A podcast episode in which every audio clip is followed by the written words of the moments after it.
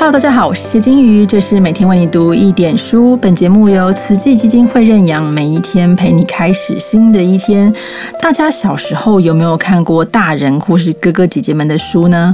我记得我大概小学的时候，第一次去亲戚家玩哦，在亲戚家的书架上看到了一本很古典的小书，写着鸳鸯纹身，诶，里面好多故事，就是我背过的一些诗嘛，所以那时候觉得哇，好新奇哦，原来诗背后的故事是这样啊，不早说，早知道。那我就多背一些哈，所以那是我第一次阅读到张曼娟老师的作品。后来长大一些之后，又读了《海水正蓝》啦，《缘起不灭》啊，《百年相思》等等的著作。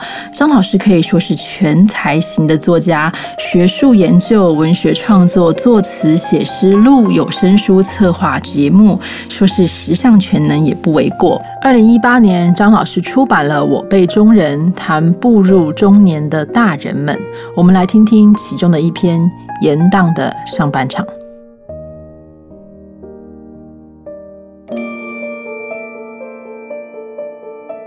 张曼娟的《我辈中人》，延宕的上半场。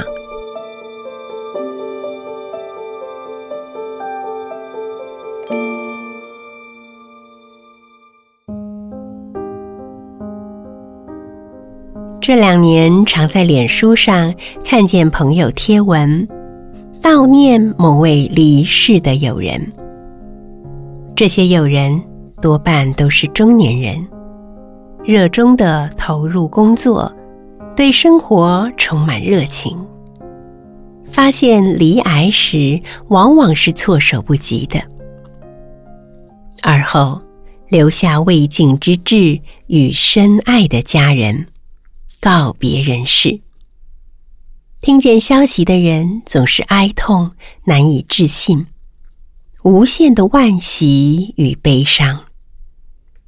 因为中年只是人生半途，应该还有许多风和日丽或是雨雪黄昏，不该画下句点的。我察觉自己，也观察同辈的中年人。比起上一辈人，我们似乎更加不惧怕死亡，甚至视死如归。我们担心的是留下遗憾，人生过处为存悔。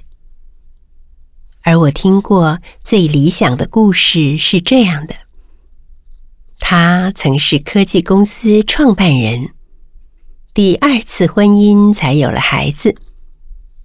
为了孩子的过敏症状，决定搬到远离尘嚣的山中居住。于是让出股份，提早退休。他带着妻子、儿子、一只狗与两只猫，重新学会没有工作的生活。他们在后院辟出了一片香草园。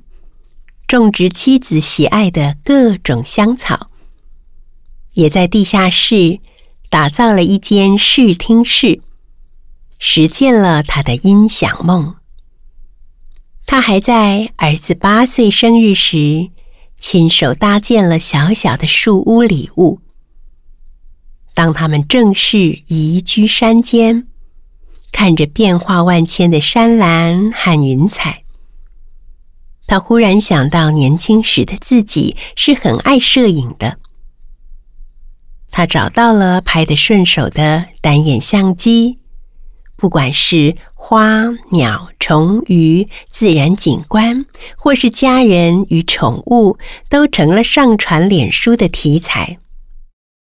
因为曾经动过心脏手术，朋友常劝他多保养，但他自己的说法是。活多久不是我能掌控的，要怎么活却由我来做主。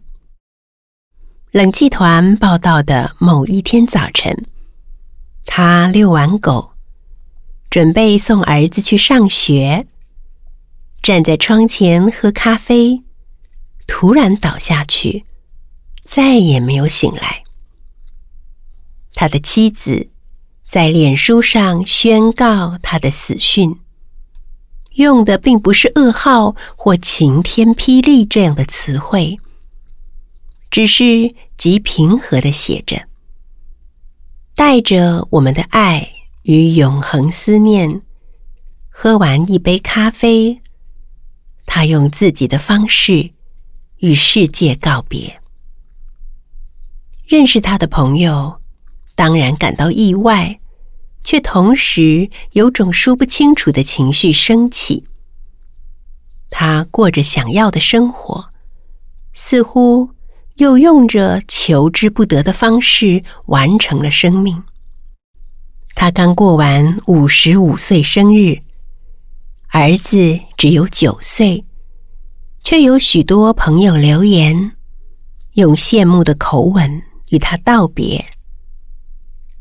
他在还来得及的时候，选择了自己的生活方式。人到中年，常发觉有许多的延宕，那些要做的事、该说的话、想爱的人，都被延宕了。有时是因为自己的退缩，更多时候是因为顾虑到他人。拿出纸笔，将上半场延宕的次数与项目一一记录下来。而后发现，被延宕的愈多，就表示为他人付出与牺牲的愈多，对自己的亏欠也愈多。已经来到下半场的我们，怎能不好好弥补？